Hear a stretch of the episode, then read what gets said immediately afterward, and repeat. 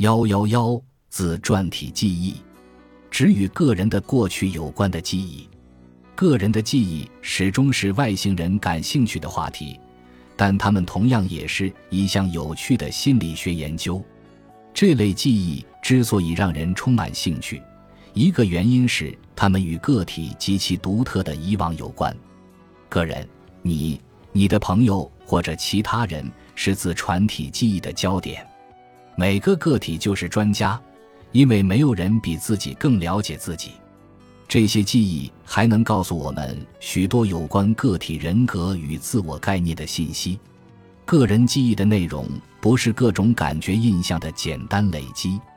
我们的常识记忆在记录信息时不是呆板的，相反，它在挑选其内容时往往具有很大的选择性。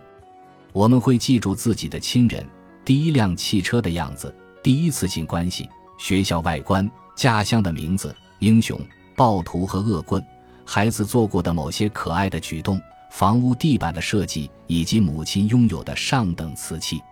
尽管我们有着美好的意愿，但是我们不可能做到难忘今宵，对你永志不忘，或者每天都思念你。我们遗忘掉许多事情，而且有时那些我们眼前非常珍爱的事物很快就消失在记忆中，而另一些永久保持了下来。一个人的记忆内容好比阁楼。与其说它是不加区分地往我们的大脑仓库中装载所有的感觉印象，还不如说它更像那些重要和奇异的记忆集合。自传体记忆的内容，即便不是完美无缺，通常也是相当不错的。然而，要取得客观的数据有一定难度。一些研究者采访了同一家庭的各个成员。其他成员就可以证实某人过去的事实，诸如我肯定自己是七月三日得了扁桃腺炎，因为恰好发生在七月四日前，使我错过了大街上的游行的回忆的真实性，可以通过其他家庭成员的核实以及咨询医疗记录来确认。效度研究表明，当问及事实性问题时，家庭成员之间的相关度达到加零点八十八。而在情绪和态度方面，相关度要低得多，加零点四十三。当然，我们都见识过这样的一些家庭，生活在其中的成员态度不合，观念相左。幸运的是，一些富有探索精神的心理学家不辞艰苦，日复一日记录日记，并对自己的记忆活动进行抽样测试，其中。林顿集中收集了六年中的事件经历，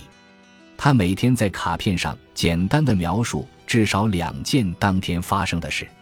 每个月随机选出两张，然后试着回想卡片上的事情，并确定其日期。在回想卡片时和填写卡片记录时，他还给出了记忆的清晰程度以及当时的情绪状态的评分。林顿的结果包含了若干令人略感惊讶之处。他发现遗忘速率是线性而非曲线式的，但自艾宾浩斯时期以来，许多遗忘曲线都是曲线式的。从中我们推导出重要的结论：关于日常发生的情境事件的记忆，在较长的时间内逐渐消退，提取事件的能力以稳定的速率下降。林顿注意到。存在两类遗忘，一类与一段时间内反复发生的事件有关，诸如参加会议，记忆中各个会议混淆在一起；另一类遗忘指的是那些单纯被他遗忘了的事件。